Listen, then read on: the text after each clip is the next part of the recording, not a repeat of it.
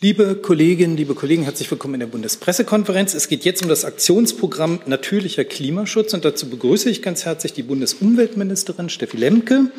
Unten rechts von ihr hat Platz genommen Dr. Christiane Paulus. Sie ist Abteilungsleiterin Naturschutz, Nachhaltige und Naturnutzung und natürlicher Klimaschutz im Umweltministerium. Auch an Sie ein herzliches Willkommen.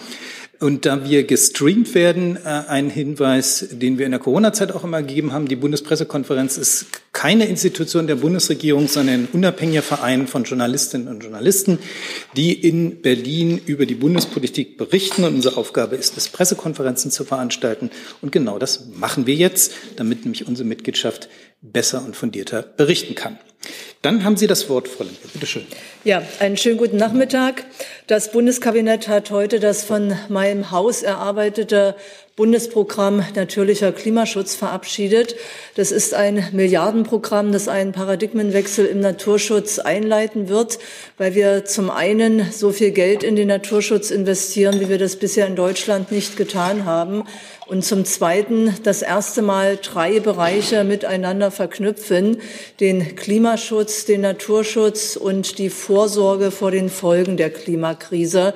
Also ein Dreiklang in diesem Programm enthalten ist, mit dem wir auch deutlich machen werden, dass intakte Ökosysteme gesunde Natur unser stärkster Verbündeter im Kampf gegen die Klimakrise ist. Das ist eine gute Nachricht für den Klimaschutz heute und auch für die Natur, denn ich denke, dass ähm, alte Wälder, lebendige Flüsse oder auch kühle Städte in einem Hitzesommer von unseren Bürgerinnen und Bürgern gewollt werden und wir damit jetzt gute Schritte gehen, um genau Ökosysteme in dieser Form zu erhalten oder wiederherzustellen, äh, wo sie nicht mehr existieren. Natürlicher Klimaschutz ist, wie der Name schon sagt, Klimaschutz. Das heißt Ökosysteme, die Kohlenstoff in ihren, äh, im System einspeichern, CO2 aus der Luft herausnehmen und damit als natürliche Senke fungieren. Das ist äh, für das Fit for 55 Paket auf europäischer Ebene, aber auch für die Klimaschutzziele der Bundesregierung, Klimaneutralität bis 2045 ein wesentlicher und ein relevanter Beitrag. Damit leistet das Aktionsprogramm vor allem einen sehr, sehr wichtigen Beitrag für das Erreichen der Klimaziele im sogenannten LULUCF-Sektor. Das heißt, der Sektor, der sich mit Landnutzung oder den Emissionen aus geänderten Landschaften, in der Regel intensiv genutzten Ackerflächen ableitet. Und äh, auf der anderen Seite Wälder und Moore, Meere, Gewässer, Auen, Grünflächen in der Stadt äh, eben CO2 aus der Atmosphäre entnehmen und einspeichern. Zweitens, gesunde Natur schafft biologische Vielfalt. Das heißt, mit diesem Programm gehen wir auch einen entscheidenden Schritt für die Umsetzung der Ziele des Weltnaturschutzabkommens vom letzten Dezember in Montreal. Die biologische Vielfalt ist ebenfalls essentiell für uns, für uns als Menschen, für Ökosystemfunktionen, die Lebensmittel produzieren, die äh, Böden fruchtbar halten oder eben Bestäuber erhalten, sodass landwirtschaftliche Produktion, Lebensmittelproduktion möglich ist. Und biologische Vielfalt ist die Voraussetzung dafür, dass die Ökosysteme auf Dauer, dass sie langfristig stabil bleiben und ihre Leistungen für uns erbringen können. Drittens, der natürliche Klimaschutz trifft Vorsorge vor den Folgen der Klimakrise. Wir erleben gegenwärtig in Spanien die ersten gravierenden Waldbrände in diesem Jahr. Das ist im März extrem früh. Wir hatten sehr, sehr viel Waldbrände in ganz Europa, auch in Deutschland in den letzten zwei Jahren. Das heißt, die Auswirkungen der Klimakrise, vor allem in Form von Hitzewellen, von Dürreereignissen, ist bei uns in Deutschland, in Mitteleuropa definitiv definitiv spürbar. Und auch hier wollen wir unsere Bevölkerung, letzten Endes aber auch unsere Wirtschaft vor den Folgen der Klimakrise schützen, indem wir in den natürlichen Klimaschutz investieren und Ökosysteme haben, die Wasser speichern können, Wasser in der Landschaft zurückhalten. Das heißt, es gibt auch eine sehr enge Verbindung zur nationalen Wasserstrategie, die das Kabinett vor zehn Tagen verabschiedet hat und die deutlich macht, dass Trinkwasser unser wichtigstes Lebensgut ist, dass wir schützen müssen, Grundwasser schützen müssen, auch für kommende Generationen und wir dafür eben auch mit dem natürlichen Klimaschutz einen relevanten Beitrag leisten. Das heißt, der Paradigmenwechsel äh, zur Wiederherstellung von Natur, von Ökosystemen ist eine Herkulesaufgabe. Das ist nichts, was äh, innerhalb eines kurzen Zeitraumes zu bewältigen ist. Wir haben äh, diese vier Milliarden Euro jetzt bis 2026 zur Verfügung gestellt. Wir haben in diesem Programm aber eben auch ähm, Verpflichtungsermächtigungen ist das technische, ist der technische Begriff dafür. Das heißt Mittel, ein Anteil an Mitteln zur Verfügung, die auch bis in die 30er Jahre hineinreichen, sodass auch mittel- und langfristige Maßnahmen möglich sind aber der natürliche Klimaschutz sicherlich eine Aufgabe ist, die auch für die Zukunft eine permanente und stabile Finanzierung braucht. Wir werden jetzt sehr zeitnah starten mit den realen, mit den praktischen Maßnahmen. Zwei Förderrichtlinien sind komplett fertig erarbeitet, mehrere andere sind in der Erarbeitung. Die beiden, die fertig sind, sind erstens die Förderrichtlinie für natürlichen Klimaschutz in Kommunen des ländlichen Raumes. Das heißt, auch hier ein Beitrag für äh, den ländlichen Raum zu leisten, äh, auch in Verbindung mit der Landwirtschaft. Das heißt, es ist auch eine ausgestreckte Hand an die Landwirte, sich in diesem äh, Programm mit äh, einzubringen, äh, mit zu engagieren. Dafür werden aber auch noch weitere Fördermaßnahmen folgen. Und das zweite, die zweite Förderrichtlinie, die bereits fertig ist, ist das Maßnahmepaket für klein- und mittelständische Unternehmen. Das heißt, auch denen wollen wir die Möglichkeit geben, am Programm zu partizipieren und Maßnahmen des natürlichen Klimaschutzes umzusetzen. Und drittens sind wir mit dem Maßnahmepaket Stadtnatur jetzt gut in der Erarbeitung. Das heißt, äh, Grün in der Stadt, auch Wasser in der Stadt, blaue und grüne Infrastruktur, um Abkühlung in Hitzeperioden zu schaffen und das Stadtgrün auch langfristig erhalten zu können. Das sind die Maßnahmen, die jetzt äh, sehr schnell aufgebracht werden. Und äh, zum Schluss will ich sagen, das Geld, was wir in diesem Bereich investieren, ist extrem gut investiertes Geld. Die EU-Kommission hat bei der Erarbeitung der Restoration Law, das heißt den europäischen Regelungen für Renaturierung, eine Folgenabschätzung zur Wiederherstellung vorgenommen und die hat ermittelt, dass jeder Euro, der in den natürlichen Klimaschutz, in Renaturierung investiert wird, sich achtfach bezahlt macht. Das ist ein sehr guter Wert. Das heißt, ähm, insgesamt ein äußerst positives Paket, ein äußerst positives Aktionsprogramm für die Natur, aber auch für unsere Menschen. Vielen Dank. Hey Leute, politischer Journalismus muss nicht kommerziell oder öffentlich-rechtlich sein. Podcasts müssen nicht durch grässliche Werbung finanziert sein. Jung Naiv ist der beste Beweis dafür. Damit das so bleibt, unterstützt uns einfach finanziell. Danke vorab und jetzt geht's weiter. Dankeschön. Ja, dann kommen wir zu Fragen. Herr Jung.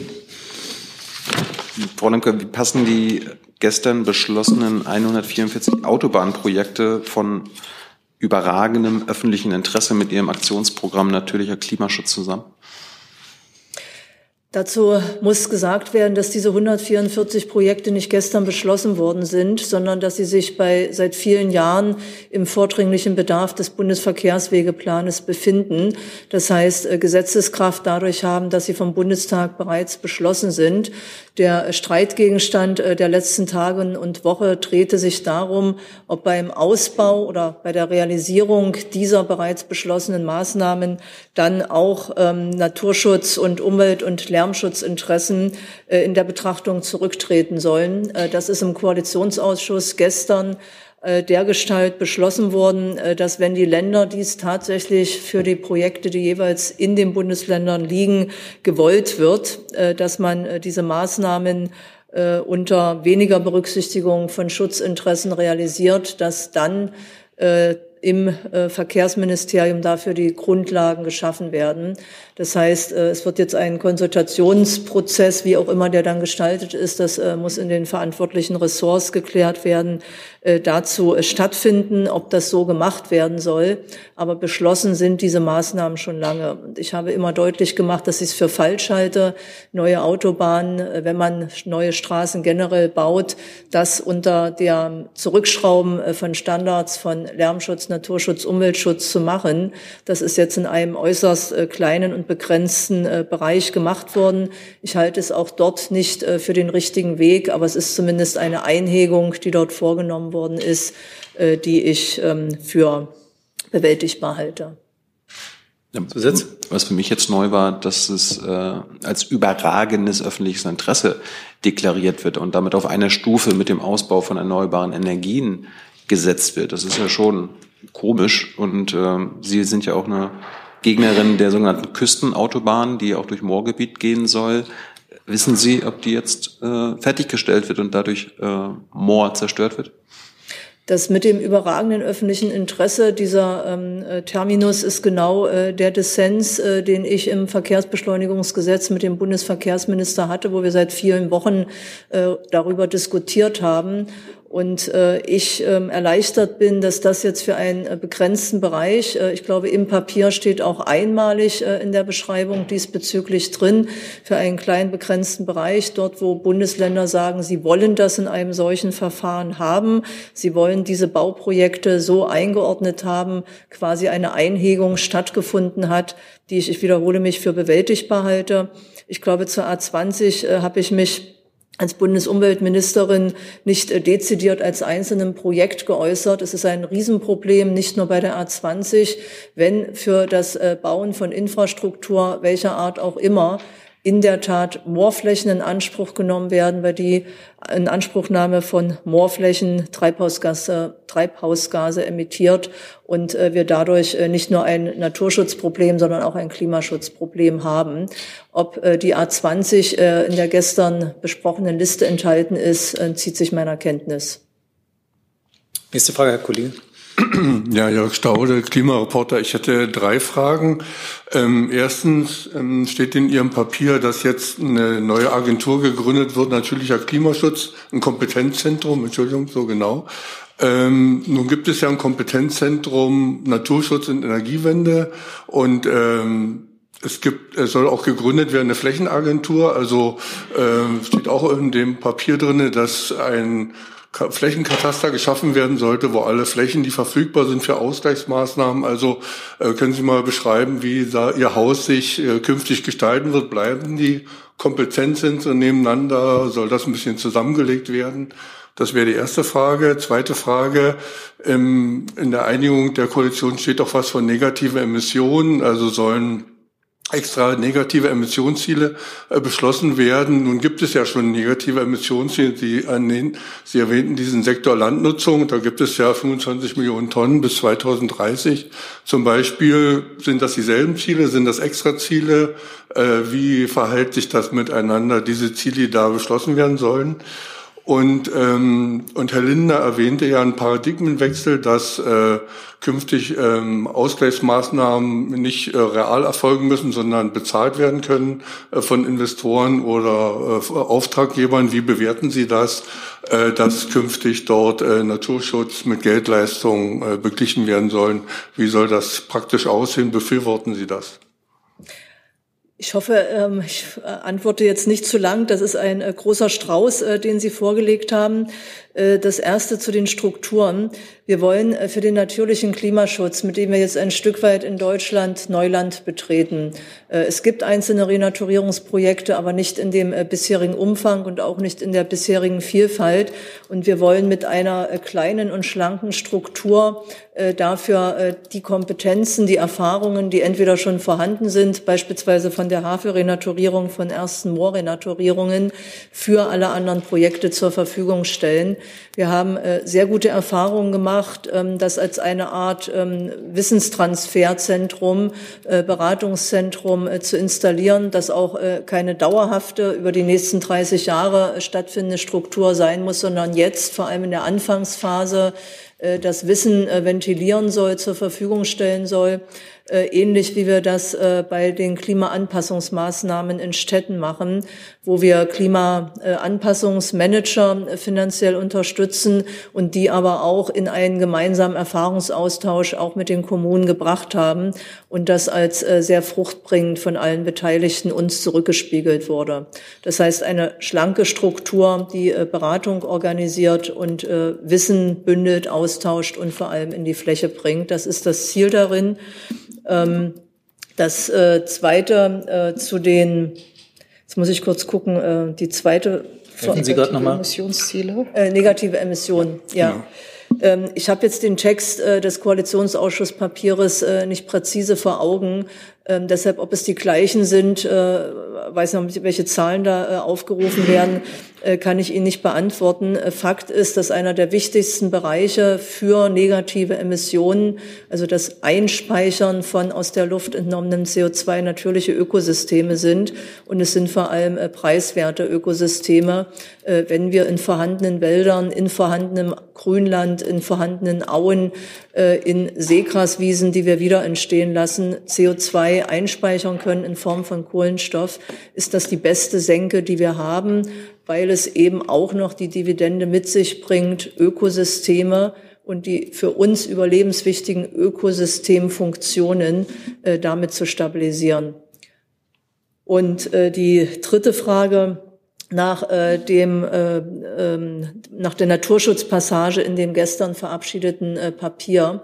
Ich will äh, außerordentlich betonen, dass in dieser Situation in diesem Koalitionsausschuss ein klares Bekenntnis äh, zum Naturschutz und zum Schutz der biologischen Vielfalt abgegeben worden ist, betrachte ich erst einmal als etwas sehr Positives, äh, weil es darüber ja auch in äh, Vorgängerregierungen äh, durchaus heftigen Streit gegeben hat.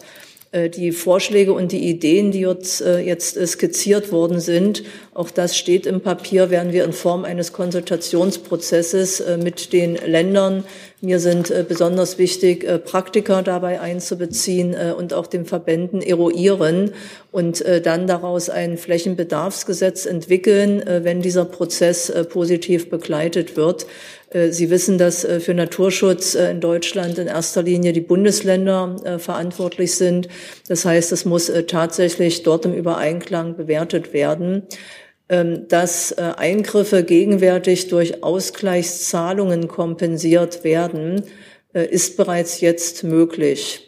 Also diese Regelung ist nicht neu, sondern die existiert und äh, die Idee, die dort skizziert worden ist, ist etwas Ähnliches zu machen wie in den Bundesländern, wo Flächenagenturen bereits äh, dafür sorgen sollen, dass Flächen im Interesse des Naturschutzes besser arrondiert werden und wir vor allem äh, beim Biotopverbund, der ja für die biologische Vielfalt von besonderer Bedeutung ist, vorankommen.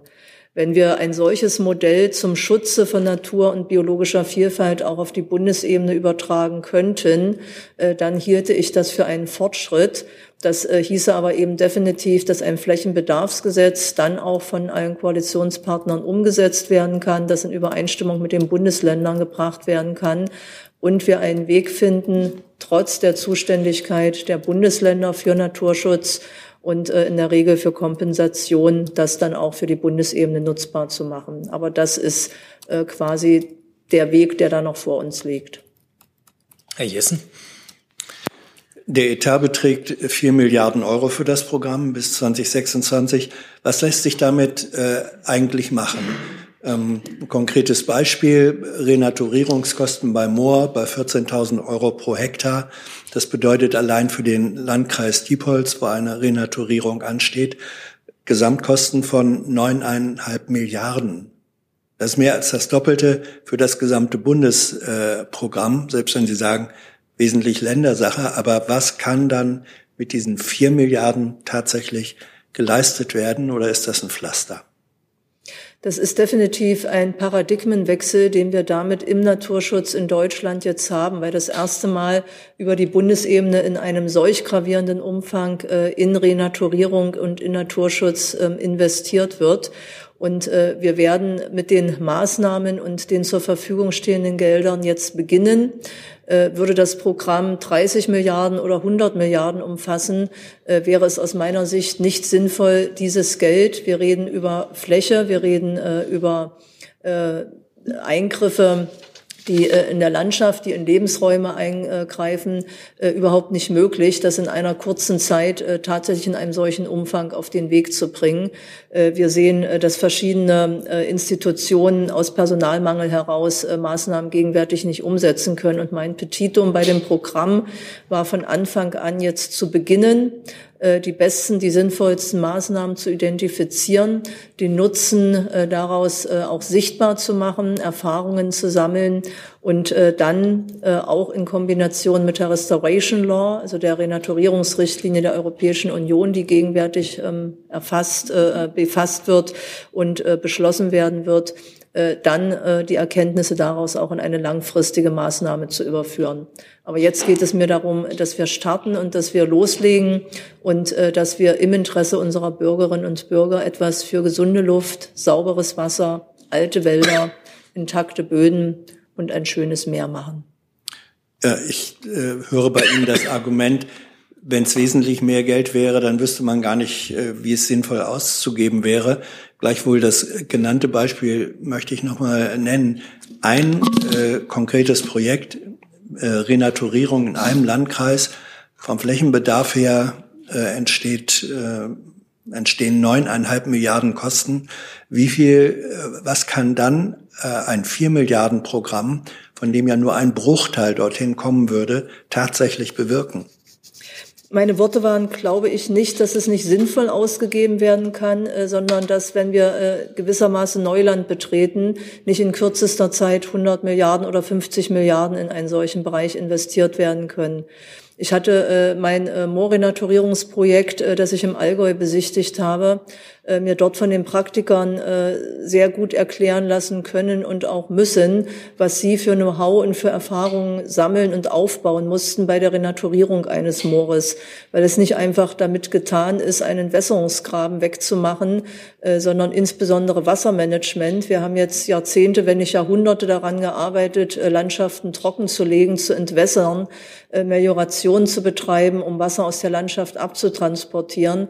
Einen solchen Prozess äh, umzukehren, äh, werden sie nicht äh, von 0 auf 100 innerhalb eines oder zweier Jahre organisieren können. Natur äh, ist etwas, was in langen Zeiträumen funktioniert. Und deshalb geht es mir darum, jetzt zu starten, äh, dafür haben wir für die nächsten drei Jahre ausreichend Finanzmittel zur Verfügung. Und äh, dass dies eine große und eine Herkulesaufgabe ist, die auch auf dauerhafte Füße gestellt werden muss, hatte ich gesagt. Und nochmal Herr Jung. Ja, Nummer zwei. Verständnis, Frank Lemke. Warum macht man die Wiedervernässung von Mooren bzw. Moorschutz nicht zum überragenden öffentlichen Interesse? Wir haben ähm, für verschiedene Maßnahmen im Koalitionsvertrag äh, festgelegt, dass sie im überragenden öffentlichen Interesse sind.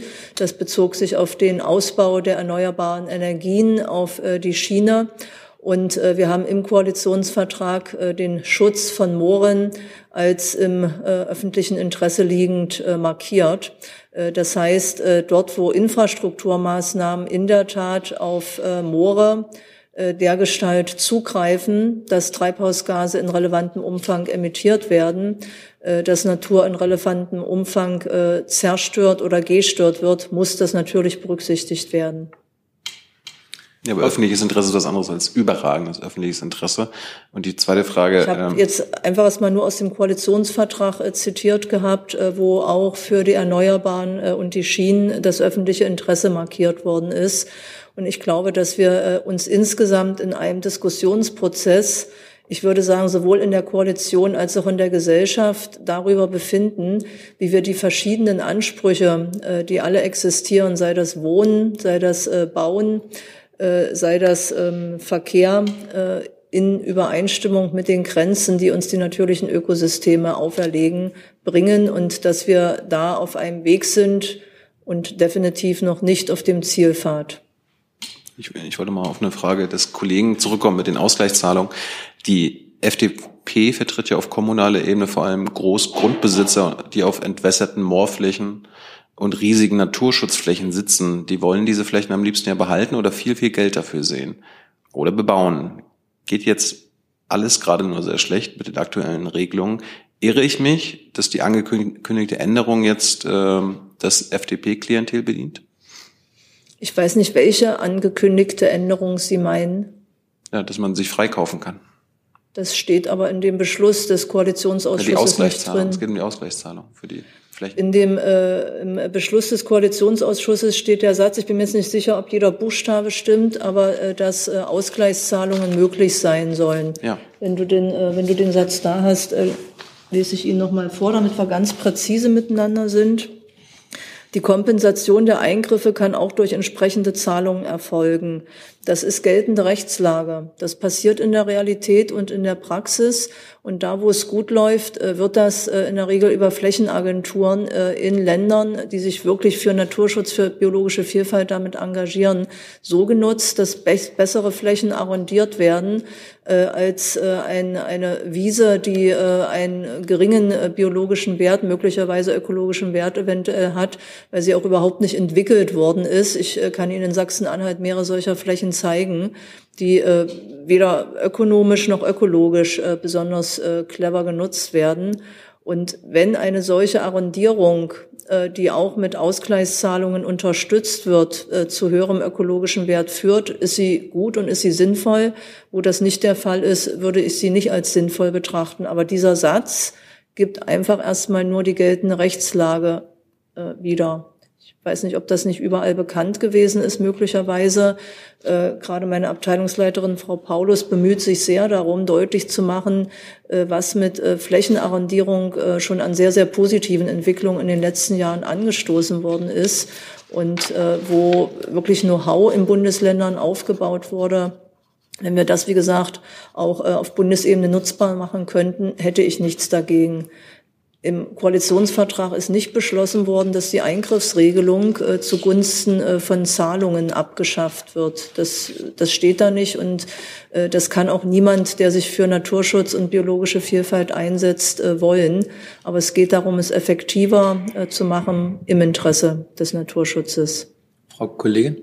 Ann-Kathrin Büsker, Deutschlandfunk. Ich würde bei diesem Thema gerne nochmal nachfragen, weil wir ja auch gelernt haben, dass die Koalitionspartner genau solche Formulierungen teilweise sehr unterschiedlich verstehen. Die FDP hat ein O2-Papier äh, veröffentlicht, in dem wortwörtlich drinsteht, dass sie davon ausgeht, dass ähm, bezogen auf diesen Punkt das Ersatzgeld jetzt als gleichwertig gesetzt wird zu äh, Ausgleichsflächen. Teilen Sie diese Interpretation, dass Flächen oder Gelder jetzt gleichwertig sind? Ähm, also für FDP-Papiere bin ich ja nicht verantwortlich. Äh, deshalb ist für mich ausschlaggebend, was äh, im Beschluss des Koalitionsvertrages steht. Und da steht, neben dem Klimaschutz ist der Erhalt unserer Artenvielfalt die zweite große ökologische Aufgabe unserer Zeit und dieser Koalition. Und das ist ein Satz, den ich erstmal unterschreiben kann. Äh, das hat mich auch äh, möglicherweise überrascht, dass sich dieser Koalitionsausschuss mit einem solchen Satz äh, zu Wort meldet. Und dann geht es um Nutzungskonflikte und um bessere besseres Flächenmanagement im Interesse des Naturschutzes und der biologischen Vielfalt. Und das ist meine Leitlinie. Dann vielleicht auch nochmal nachgehakt zu einem anderen Punkt des Koalitionsausschusses, Klimaschutzgesetz, die Sektorziele. Wie beurteilen die, Sie die Einigung, die dort gefunden wurde? Ich glaube, es äh, wird jetzt darauf ankommen, was aus dieser Einigung gemacht wird. Man kann das jetzt äh, versuchen zu benutzen, um sich äh, rauszukaufen und wegzuducken und keinen Klimaschutz im jeweiligen Sektor zu betreiben. Dann wäre das eine ganz schlechte Angelegenheit. Oder es führt dazu, dass in der Tat über Jahresscheiben eine gewisse Flexibilität möglich ist, ähm, die im Moment ja, ich sag mal, durch ähm, nicht erreichen von Sektorzielen irgendwie auch in der Realität gerade negativer Art und Weise ähm, ausgenutzt wird. Aber ähm, ich gehe davon aus, äh, dass es äh, zu mehr Klimaschutz führen muss.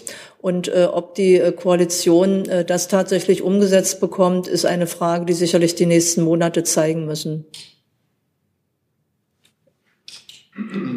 An ich, ähm, ich wollte noch äh, auf einen Punkt sprechen, der ein bisschen grundsätzlicher ist. Im Zuge des jüngsten IPCC-Bericht äh, sagten viele Mitautoren, die da mitgeschrieben haben, dass ähm, sie davon abraten, Wälder und auch Moore als Senken anzurechnen. Sie haben das ja äh, ausführlich geschildert, wie dort CO2 gespeichert wird aufgrund des Klimawandels. Also Wälder leiden ja unter Klimawandel und die Argumentation auch in den Gesprächen, das haben Wissenschaftler gesagt, bei Mooren, das dauert so lange und äh, das sind CO2-Verminderungsstrategien, aber keine Senkenstrategien. Ich meine, wenn jetzt das Klimaschutzgesetz überhaupt angefasst wird, wäre vielleicht da auch das Einschließen neuerer wissenschaftlicher Haltungen angebracht oder wie bewerten Sie diese äh, Standpunkte der Wissenschaftler?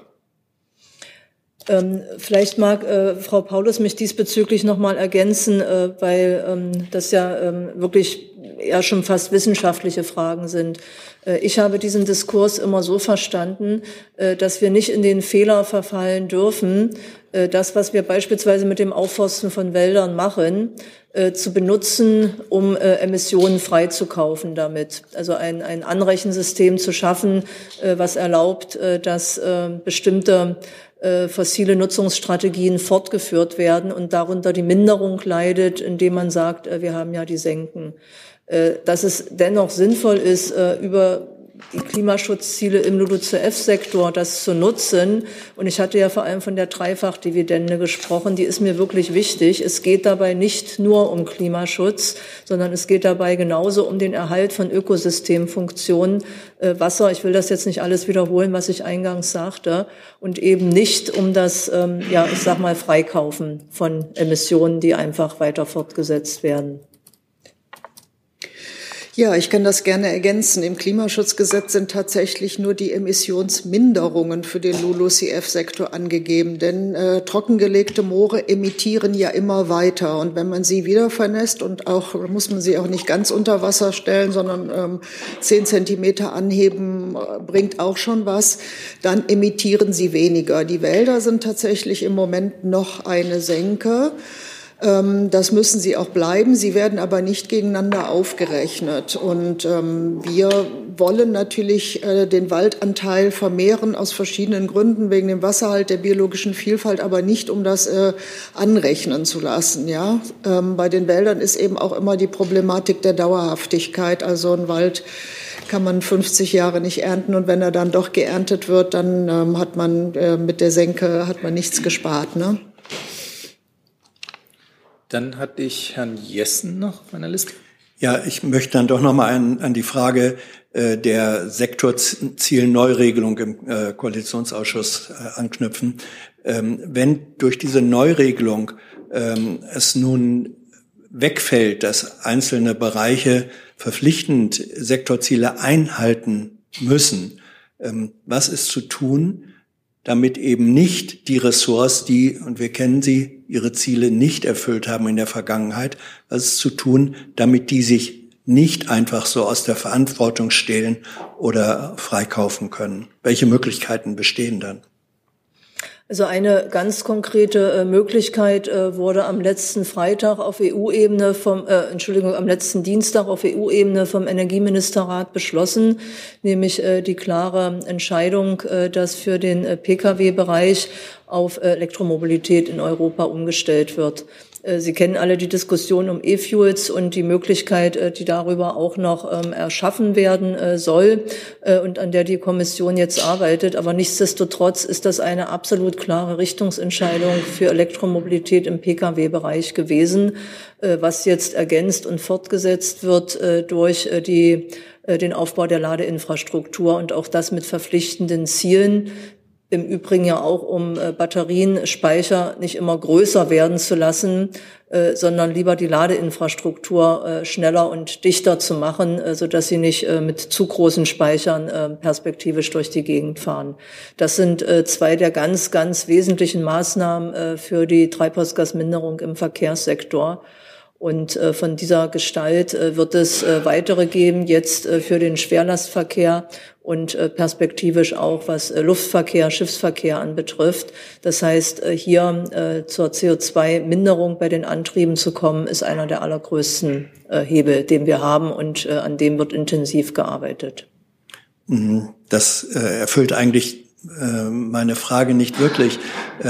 Die war ja, wenn, und zwar geht es jetzt um äh, die Handlung der Bundesregierung, wenn in einem Sektor, für das ein bestimmtes Ressort zuständig ist, die Sektorziele, wie auch in der Vergangenheit, nicht erreicht werden, dann kann dieses Ressort doch sagen, im Hinblick auf die Neuregelung, müssen wir ja auch nicht unbedingt. Es ist ja auch möglich, dass zum Beispiel wir uns ähm, CO2-Einsparung aus anderen Bereichen sozusagen kompensatorisch ranholen, dass wir doch vielleicht eine solche Form von Wegducken oder Freikaufen. Was kann oder muss innerhalb der Bundesregierung passieren, dass diese Ausweichmöglichkeit durch die neue Regelung nicht genutzt wird? Ich entschuldige mich, äh, wenn äh, Sie das Gefühl hatten, dass ich Ihre Frage nicht beantworten wollte. Ich hatte es so verstanden, was sind die Hebel, äh, die wir bewegen müssen, um in der Realität zur Emissionsminderung im Verkehrssektor zu kommen. Und da ist dann meine Antwort schon zutreffend gewesen, dass das einer der wesentlichen Hebel tatsächlich ist, an dem die Bundesregierung sehr, sehr aktiv mitgearbeitet hat, mit allen Hürden und Klippen, die es dabei zu überwinden gegolten hat. Aber diese Entscheidung ist getroffen.